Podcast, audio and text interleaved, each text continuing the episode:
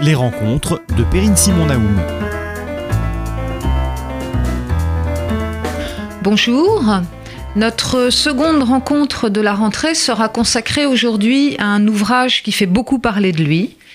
Euh, c'est celui que consacre le philosophe Emmanuel Faye à Anna Arendt. Emmanuel Faye, bonjour. Bonjour euh, Perrine.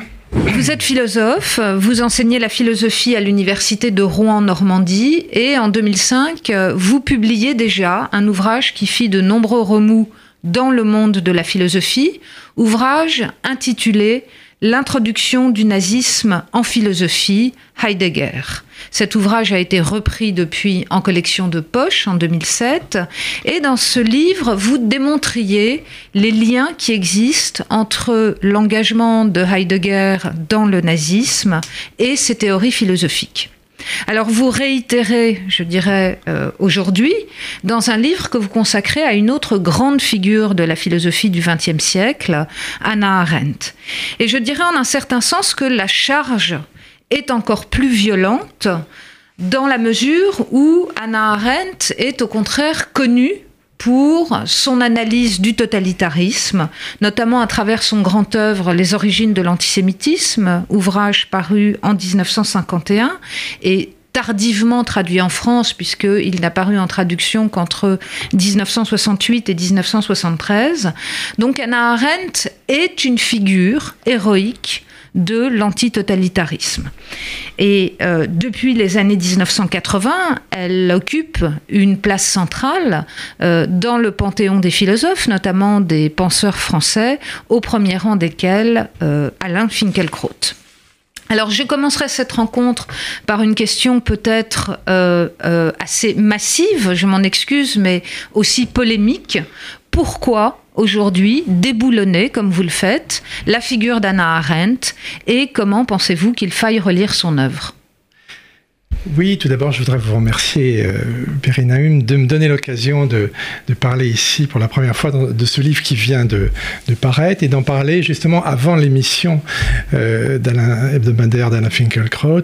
Alain Finkielkraut, dont j'admire le verbe, mais dont je ne partage pas toutes les thèses, et qui a déjà dans le point exprimé une critique à l'égard de mon livre avant même, dit-il, de l'avoir lu.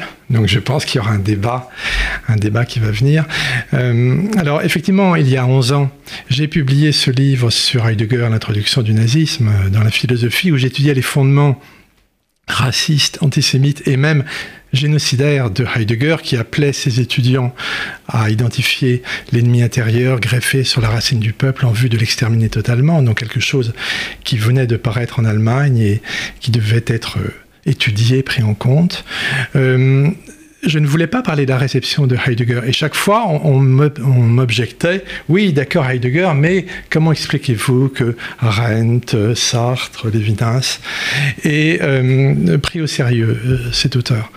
Alors, lors d'une discussion et lors de recherches aux États-Unis, j'ai pris conscience du fait que si en France la réception de Heidegger était certainement due au départ à l'aura de Sartre qu'il avait pris au sérieux, puis surtout de Jean Beaufray dans les, classes préparatoires qu'il avait enseignées. Aux États-Unis, c'est vraiment Anna Arendt qui a entrepris de le faire traduire, de le faire connaître, de le légitimer, de faire une, une figure aussi respectable que celle de Jaspers et plus importante que celle de Sartre. Donc euh, la réception planétaire de Heidegger est vraiment passée par Arendt et on le voit dans sa correspondance, dans tout un ensemble de, textes que je suis allé étudier dans les Hannah Arendt Papers. Alors cette euh, légitimation ensuite a euh, accompagné la réception plus tardive d'Arendt en France et j'ai voulu voir comment les choses se nouaient. Alors je ne pense pas que ma critique d'Arendt soit en elle-même euh, plus dure ou plus violente. Il y a une différence majeure, c'est que Heidegger, je ne dissocie pas la critique de la personne et de l'œuvre, étant donné ses actes comme recteur, comme euh, celui qui a cautionné, euh, par exemple, l'interdiction de bourse aux étudiants juifs, etc. Arendt, évidemment, je ne, loin de critiquer la personne, je sais qu'elle est du côté des victimes. Elle a été arrêtée une semaine par la Gestapo en 1933. Elle a été trois semaines dans le camp de Gurs et si la débâcle ne lui avait pas permis de partir, elle aurait été deux ans plus tard euh, envoyée à Auschwitz par, les Allemands. Donc euh, elle est du côté des victimes et cependant, dans ses écrits, on la voit, lorsqu'elle parle des camps nazis, soutenir l'indifférenciation des victimes et des bourreaux, ou encore dans son discours euh, pour la réception du prix des signes, parler de ce qu'elle nomme l'acosmisme barbare du peuple juif. Donc ces, énoncés, ces thèses euh, demandent à être interrogées, et euh, c'est cela que, j'ai voulu entreprendre. Alors, ce, que j'ai voulu montrer, c'est que Arendt a choisi, selon ses termes, dans la vie de l'esprit, euh, de, euh, dit-elle, se mettre dans les pas de ceux qui ont entrepris de démanteler la philosophie avec ses catégories, c'est-à-dire avant tout dans les pas de Martin Heidegger, fut son maître et son, son amant dans les années 20. Elle a décidé de partager la vision heideggerienne de la modernité, de la défendre, et euh, on la voit, alors là j'ai travaillé sur des inédits qui changent beaucoup de choses. On la voit avant même qu'elle retrouve Heidegger dans un, fameux soir de, de, février 1950 dans un hôtel de Fribourg. Six mois avant qu'elle le retrouve, elle a, dans des lettres inédites à un ami de jeunesse, Dolph Sternberger, qui avait eu de, grandes difficultés sous le nazisme parce que son épouse était juive, qui était un ami de jeunesse de, Arendt, elle va dire sa fascination pour la lettre sur l'humanisme, qu'elle refuse de critiquer. Elle va dire en quoi la manière dont Heidegger pulvérise, dynamite euh, la, pensée de l'Occident euh, lui paraît euh, remarquable. Peut-être juste pour nos auditeurs qui ne l'auraient pas lu, quelques mots sur la lettre sur l'humanisme? Très rapidement pour présenter les thèses que Heidegger défend. Alors dans la lettre sur l'humanisme, il y a deux gestes forts au moins de Heidegger. Le premier, c'est qu'il explique que la pensée qu'il prétend incarner n'est plus philosophie, donc il prend congé de la philosophie dont il proclame la fin. C'est une manière aussi de se distancier de Jaspers. Et l'autre point très important, c'est qu'il euh, fait un, éloge ambigu de Marx en louant sa philosophie de l'histoire qu'il estime plus forte que la pensée de Sartre. Donc il congédie Sartre, c'est une sorte de surenchère qui a, fasciné la France, qui, aime, les avant-gardes et les surenchères. Mais en même temps, il détruit Marx en expliquant que l'aliénation doit désormais être pensée comme absence de patrie. Donc, euh, euh, exit le concept marxiste de l'aliénation qui est remplacé par l'absence de patrie. Alors, vous ouvrez votre ouvrage par une euh, très longue analyse de la définition ou des définitions successives que euh, Arendt va donner, notamment de l'antisémitisme. Et c'est là-dessus que j'aimerais vous interroger maintenant. Euh, sur cette évolution que vous montrez dans la position d'Arendt, dans la définition qu'elle donne de l'antisémitisme, depuis les années 30 jusqu'au début de ces années 50 et cette fameuse rencontre avec Heidegger. Et votre analyse a l'air de montrer que euh, finalement, elle cherche de plus en plus à exonérer de toute responsabilité le peuple allemand dans le phénomène nazi et au contraire à incriminer, je dirais, à équivalence euh, le peuple juif euh, dans, le, dans le phénomène de l'extermination. Oui, effectivement, Perrine, la, conception heideggerienne, euh, pardon, la conception arendtienne de l'antisémitisme évolue entre la fin des années 30, où elle écrit un, long texte sur l'antisémitisme, et 51, où elle publie euh, les origines du totalitarisme.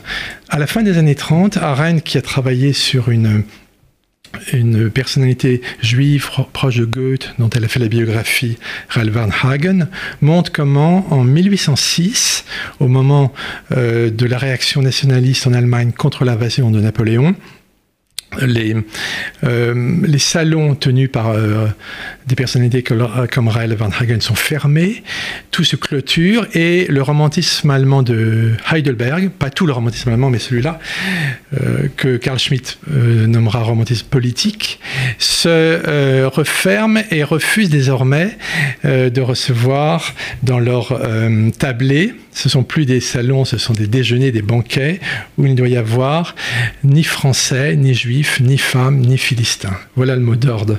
Donc c'est le début d'une radicalisation antisémite avec Müller, Brentano, Goeres, qui, euh, dont Arendt euh, voit euh, le, point de départ dans la montée en puissance et la radicalisation de l'antisémitisme en Allemagne. Alors que dans les origines du totalitarisme, elle renverse complètement l'interprétation elle affirme que le romantisme allemand n'a aucune responsabilité et elle dégermanise complètement euh, la question de l'antisémitisme pour faire retomber le poids sur l'affaire Dreyfus en France et sur la figure de Disraeli en Angleterre. Donc ça, c'est effectivement un point euh, notable. Alors, euh, oui autre, un autre point euh, central dans la manière dont vous présentez ces analyses, c'est euh, alors un peu plus loin dans ce, dans ce grand volume que j'appelle les, auditeurs à lire, euh, le couple. dont vous montrez que Arendt va élaborer la construction comme une figure, je dirais, d'opposition entre euh, un philosophe comme Heidegger, qui serait resté dans le domaine de la pensée pure et finalement ne serait pas intervenu dans le, processus d'extermination, et au contraire la figure d'Eichmann, dont on sait qu'elle couvrira le procès en tant que journaliste hein, pour The New Yorker à Jérusalem au début des années 60, dont elle fait au contraire euh, un exécutant qui euh, serait écervelé, si je puis dire. Donc comment joue euh, stratégiquement pour vous ce couple euh, Heidegger, donc paradigme de la pensée, contre, je dirais, versus euh, Eichmann, simple exécutant décervelé Oui. Effectivement, dans toutes les conclusions de mon livre, qui forment une sorte de livre dans le livre, je travaille sur ce que j'ai appelé la relation, la structure bipolaire entre Heidegger, dont elle fait le paradigme de la pensée, et Adolf Eichmann, l'exécutant euh, de la solution finale, dont elle affirme qu'il serait sans pensée.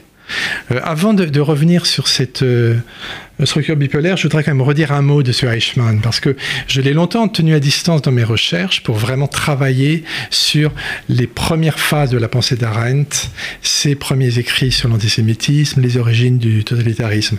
Et lorsque j'ai relu ce, livre, euh, j'étais quand même frappé par le caractère étonnamment diffamatoire, mais qui, allait plus loin que ce dont j'avais eu la, la première pression à l'égard du peuple juif. Parce que ce n'est pas seulement qu'elle incrimine les conseils.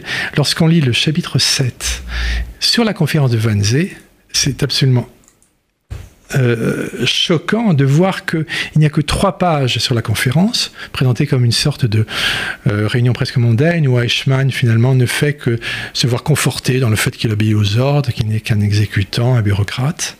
Et ensuite, neuf pages de réquisitoires extrêmement durs sur l'attitude euh, du peuple juif présenté comme co-responsable vraiment de, de l'extermination, si ce n'est même comme peut-être le plus responsable. Et elle termine le chapitre en affirmant ce qu'aucun euh, historien n'a jamais soutenu euh, que euh, Heydrich, le, principal responsable avant sa mort, aurait été demi-juif.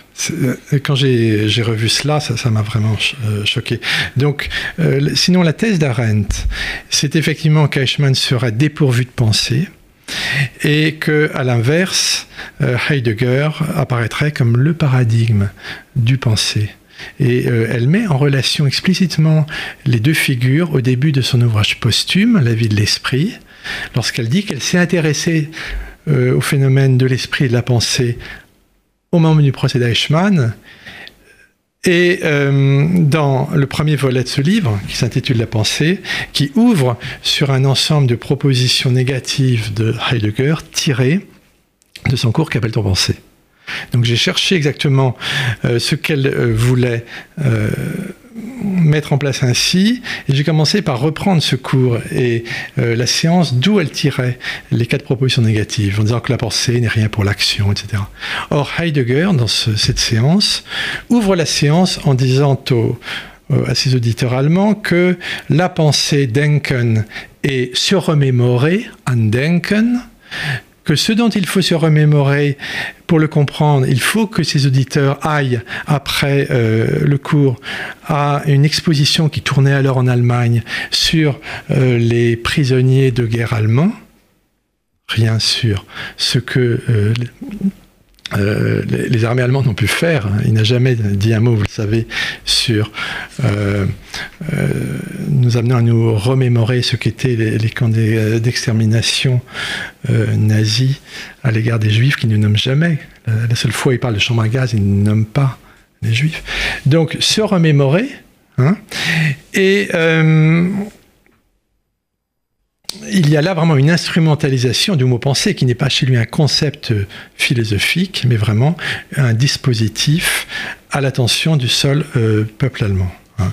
Alors, euh, de l'autre côté, l'interprétation d'Eichmann comme dépourvue de pensée, nous savons aujourd'hui qu'elle ne tient pas, notamment parce qu'en euh, Argentine, il dit lui-même à Sassen, son interlocuteur, qui est un ancien nazi euh, euh, hollandais, que euh, à côté du bureaucrate, il y a le combattant fanatique pour la liberté de son sang et la loi de son peuple.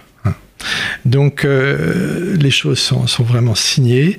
Et actuellement, il y a un historien, Fabien Théophilakis, qui prépare un livre sur les 8000 pages qu'Eichmann a rédigées pendant son procès, où on le voit instrumentaliser la défense. Hein. Donc on voit que Arendt reprend exactement ce qu'Eichmann a voulu montrer de lui au procès, qui n'est qu'une couverture, et elle crée ce dispositif où l'exécutant de l'extermination des Juifs d'Europe est forcément un homme sans motif ni pensée, et au contraire, le penseur est celui, dit-elle, qui introduit des contre-courants de salubrité, elle ne dit pas lesquels, euh, dans l'histoire de l'être. Donc la, voilà, la mise en vis-à-vis complète. Jusqu'où va, euh, selon vous, la fascination de Arendt pour Heidegger? Est-ce que euh, on a là une invalidation finalement de sa pensée?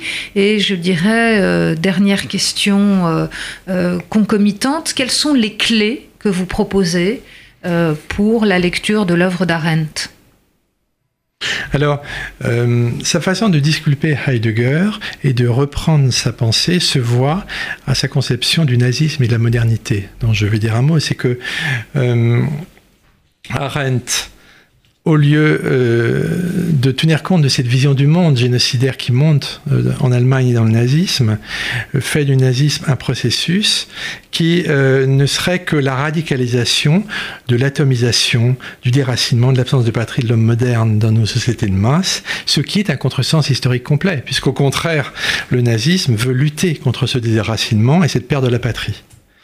Pour elle, le nazisme ne ferait que révéler la condition présente de l'homme moderne, d'où ce qu'elle nomme la troublante pertinence euh, des régimes totalitaires.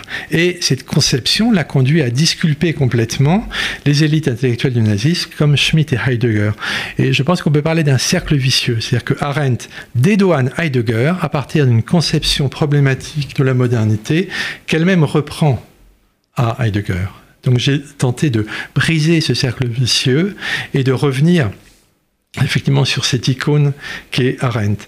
Et de ce fait, mon livre propose trois clés pour essayer de comprendre euh, le problème. La première, dans la première partie du livre, c'est montrer que les interprétations euh, du nazisme et des camps sont tout à fait faussées, hein, donc thèse de critique historique. La seconde, dans la troisième partie du livre, qui a le seul demanderait d'autres développements, montrer que sa conception du politique, notamment dans Conditions de l'homme moderne ou dans La crise de la culture, dont, je ne parlais pas, mais j'en parlerai dans d'autres travaux, euh, porte une conception aristocratique inégalitaire, et même, on peut le dire, je le dis après d'autres comme Martin Jay, fascisante du politique, à rebours de ce que l'on dit souvent du, vivre ensemble, dont on ne comprend pas les tenants et aboutissants.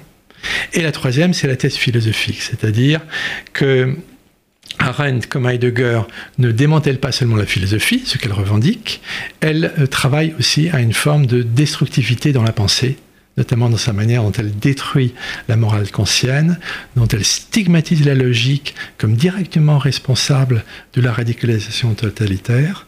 Donc il y a là effectivement une thèse à discuter en philosophe, mais en philosophe qui, à mon avis désormais, doit travailler avec les historiens et avec les philologues, puisque peut-être l'originalité de mon livre consiste à montrer qu'il y a deux œuvres d'Arendt, une en américain, l'autre en allemand, les versions de ces livres sont différentes dans les deux langues, et c'est en voyant la version allemande que l'on voit à quel point elle a enraciné ses concepts et sa vision dans euh, la pensée même de Heidegger. Ça corrobore d'ailleurs ce que disait Arendt elle-même euh, de la langue maternelle. Oui, c'est vrai. Hmm. Euh, alors peut-être euh, un dernier mot sur justement ce, cette distorsion entre le politique et le social, puisque c'est peut-être ce qu'en France on a retenu euh, je dirais, dans ce contresens que vous montrez, le plus de la pensée d'Arendt, se vivre ensemble, cette sorte de notion un peu attrape-tout aujourd'hui. Euh, qu'en est-il exactement chez Arendt? Oui, en fait, euh, lorsqu'on connaît bien, par exemple, Karl Schmitt, on voit qu'Arendt lui reprend. Alors, juste peut-être un mot pour. le juriste nazi Karl Schmitt, auteur en, en, 27 puis 33 du concept du politique, et mhm. qui, qui définit. Construit la politique dans l'opposition à Radicale, oui. et, dans l'opposition radicale à, au social et à l'économie, qui, selon lui, ne font pas partie du politique on retrouve cette position chez Arendt, mais qui en même temps reprend une critique de Heidegger contre ce que Heidegger appelle euh, das Arbeiten de Tier, c'est-à-dire l'animal travaillant. Arendt traduit par animal laborans, l'animal au travail. C'est une conception complètement déshumanisée du travail. Alors ça a fasciné parce qu'elle prend le contre-pied de Marx, en fait, ça veut dire que la quasi-totalité d'entre nous, ceux qui sommes, nous qui sommes euh, travaillants de nos mains ou de notre esprit, eh bien, nous ne sommes pas encore dans, l'humanité et le vivre ensemble. Le vivre ensemble n'a lieu que dans l'acte politique, mais on se demande qu'est-ce que ce politique qui ne règle plus ni les problèmes sociaux ni économiques. Et euh, ce politique, elle l'articule de façon, au fond, extrêmement élitiste. Euh, alors, on a l'impression que ce politique est égalitaire, mais c'est parce qu'elle fait passer la violence des rapports sociaux en dehors du politique. Elle les laisse, elle la laisse subsister. Très bien, bah écoutez, euh, merci beaucoup Emmanuel Faye euh, pour cette leçon de, philosophie et de politique, je dirais. Et je renvoie donc les auditeurs à votre ouvrage qui vient de paraître, dont je pense qu'ils entendront parler dans le, débat public, Arendt et Heidegger, extermination nazie et destruction de la pensée. Merci. Les rencontres de Perrine Simon-Naoum.